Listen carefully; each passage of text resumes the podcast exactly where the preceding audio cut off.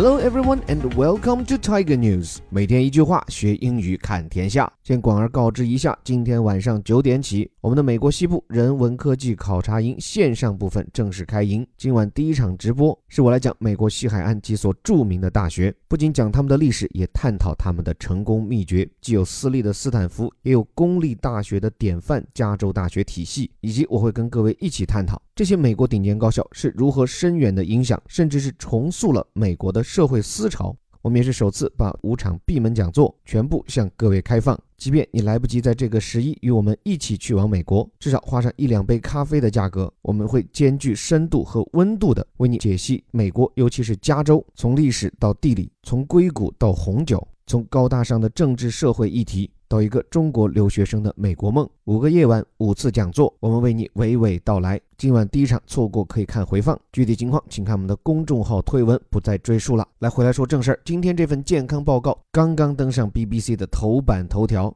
为什么这么重要？对我们每个人有什么启示？我们边看边聊。标题走起：WHO warning over global lack of exercise，说世界卫生组织正在发出警告。说全世界的人都缺乏锻炼。WHO 全称是 World Health Organization，世卫组织，总部位于瑞士日内瓦。后面这个 warning，各位注意，它其实是动词 warn 加上 ing，只不过标题空间有限，省略了前面的 be 动词，所以是世界卫生组织正在发出警告。而警告的内容 warn over something 是一个比较正式的表述，就什么议题发出的警告。这里说是缺乏锻炼，lack of exercise。关键前面有个限定，global，这就不限于爸妈眼中的你了，全世界的人民群众都缺乏锻炼。这个数据能有多庞大？正文马上告诉你。A WHO report estimates that more than a quarter of people worldwide，说一份世卫组织的报告估计，超过四分之一的全球人口，这是多少呢？破折号告诉你，one point four billion，十四亿人。比全中国的人加一起都要多。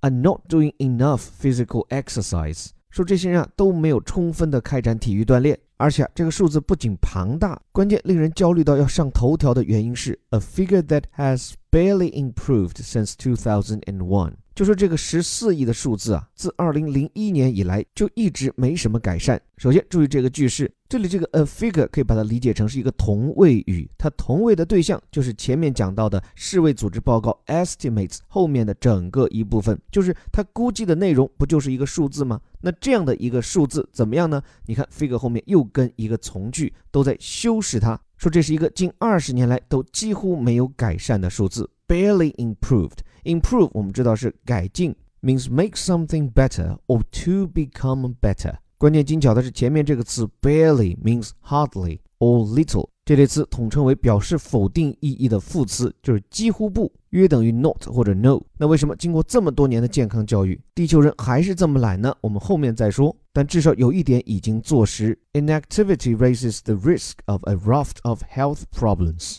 就说这人类不爱锻炼，带来的是一系列健康风险的提高。这句话里好词好句不少啊。首先，inactivity 是 activity 活动加上一个否定意味的 in 词缀。就不爱活动，不爱运动，然后提高什么的风险？Raise the risk of something，或者是 of doing something。这里提高的风险是健康问题，而且有一个说法叫做 a raft of something，或者叫 a raft of something。发音区别，如果是美音 raft，如果是英音 raft，这次本来指的什么呢？叫木筏，就一排木头拼成的小船。但是后来不只是木头了，救生筏、救生艇都叫做 raft 或者 raft。然后再后来，这么一排东西，一堆东西，统称为 a raft of something，means a large number of things，指的是大量的东西。比如说一系列的产品，大量的产品可以叫做 a raft of new products，或者是 a whole raft of new products，程度上更进一步。所以啊，这里讲的是一大堆的健康问题，a raft of health problems。哪些呢？举了几个常见的例子，比如说 heart disease，心脏病。Type two diabetes 是二型糖尿病。对了，这里关于糖尿病这词多说两嘴。首先，这个词的发音 diet 没问题，后面这个 b e t e s 两个 e 字母发的都是 e，所以叫 diabetes。乍听之下啊，带点鼻涕吃，口味有点重。这个词为什么表示糖尿病呢？其实，在医学上，糖尿病说全了，它是两个词构成的，叫 diabetes mellitus。这两个词都来自拉丁语 diabetes，它的本意是 go through，就是穿过，而 mellitus 呢，表示的是 sweet，就是糖或者是甜食。所以所谓 diabetes mellitus，就是糖分从身体中穿肠而过，没有被有效的吸收，但它跑掉的路径主要是通过尿液，谓之糖尿病。所以后来由于这两个词音节太复杂，所以干脆用第一个来指代 diabetes。糖尿病，而且是二型糖尿病，这是因为糖尿病通常有两种，第一种呢，基本是基因造成的，因为我们知道身体中分解糖分主要靠胰岛素，而一型糖尿病的病人呢，他身体中缺少这种能够产生胰岛素的细胞。而二型糖尿病病人呢，虽然也跟遗传因素有关，但往往是在后天进入中老年后，由于肥胖等因素出现的糖尿病症状，所以把二型糖尿病称作肥胖型糖尿病。那么，关于不爱锻炼人就容易得病这个常识，世界人民都懂。但这份报告它的权威性以及它提供了哪些很有价值的信息，我也是追根溯源找到了这份研究的原文，发表在最新一期《柳叶刀》杂志全球健康子刊中。首先，不愧是世卫组织的大手笔，他们。一共是收集了一百六十八个国家的数据，开展了三百五十八项调查，涉及到的受访人数啊就有一百九十万。所以不说别的，光是这些数据的权威性、代表性就堪称重磅了。然后再明确一下什么叫做不爱运动，各位可以对标下自己，就是一周你的运动时间，如果是中等运动要达到一百五十分钟，如果是高强度有氧活动要达到七十五分钟，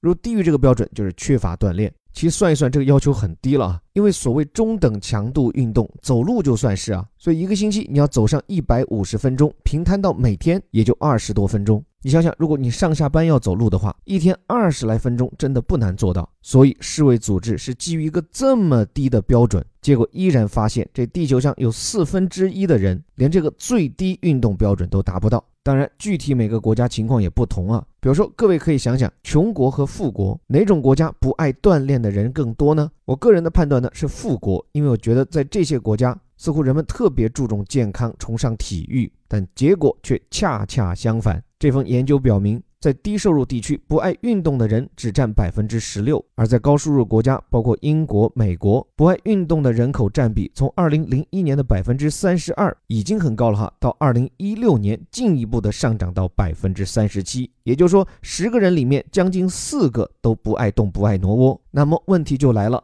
为什么收入越高、健康意识越强的社会，反而人们不爱锻炼呢？而且我还看了一下。这种不爱锻炼的人口占比啊，蹿升最快的三个国家，德国、新西兰、美国，都是爱好运动，特别是户外运动的民族啊。那在 BBC 的报道中，这份研究的作者表示，这种穷国更勤、富国更懒的现象，可能是有两个原因造成的。第一，就在这些高收入社会，人们的工作方式主要是白领，说白了就是坐着的工作。英语里面有个专门的说法叫 sedentary jobs，就是需要久坐的工作。另外还有一个重要原因，就是由于在这些富裕国家，代步交通的发达，就你出门就有车，不需要你走路，所以人就不怎么去锻炼了。而在相对收入较低的国家，人们的工作中体力劳动的占比更高，并且在出行方式上，步行和使用公共交通的比例更多，所以健康理念更深入人心的富裕国家。人们反而运动更少，就可以解释，或者换句话讲，他们不是不想锻炼，而是在日常工作生活中，他们锻炼的机会更少。另外，男性和女性的差别，一般意义上，如各位所料想的，女性比男性呢更不爱运动，这个现象啊非常普遍，尤其是在南亚，比如在印度这些国家。另外，像在中东、北美都是这样。研究人员就表示啊，这种现象呢，可能是由一系列因素导致的，比如说女性要承担更多在家带孩子的任务，没工夫出去。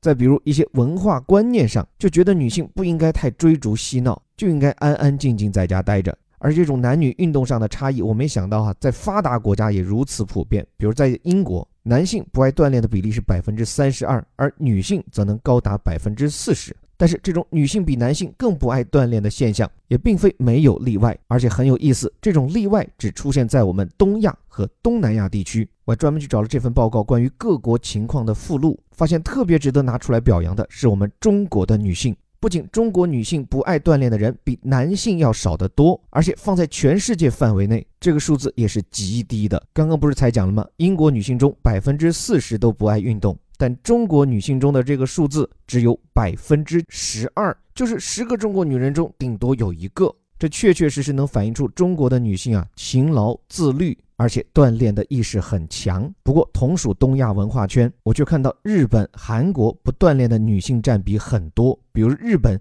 女性中百分之三十七不爱锻炼，在韩国这个数字更是高达百分之四十一。我想，这背后可能更主要的原因是文化。比起这些国家比较传统保守的女性文化，中国女性可能更加的敢作敢为。即便是上了年纪的大妈，也不是天天只在家相夫教子，围着锅碗瓢盆转，而是更多的走向健身房，走向广场。所以我真心觉得，中国的广场舞文化值得向世卫组织的兄弟国家们推广。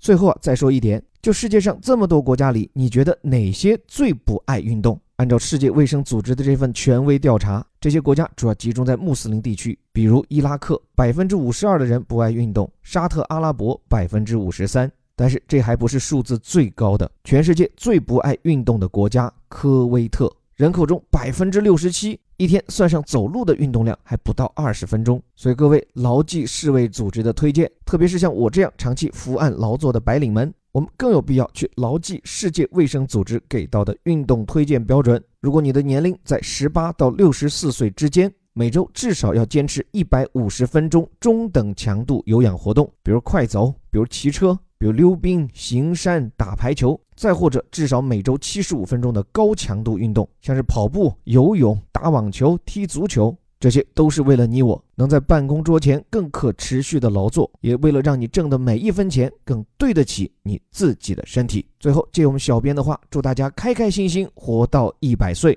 这里是带你读懂世界顶级报刊头版头条的虎哥微头条。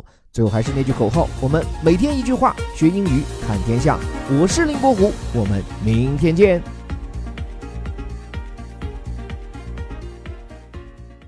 WHO warning over global lack of exercise. A WHO report estimates that more than a quarter of people worldwide, 1.4 billion, are not doing enough physical exercise, a figure that has barely improved since 2001. Inactivity raises the risk of a raft of health problems such as heart disease, type 2 diabetes, and some cancers.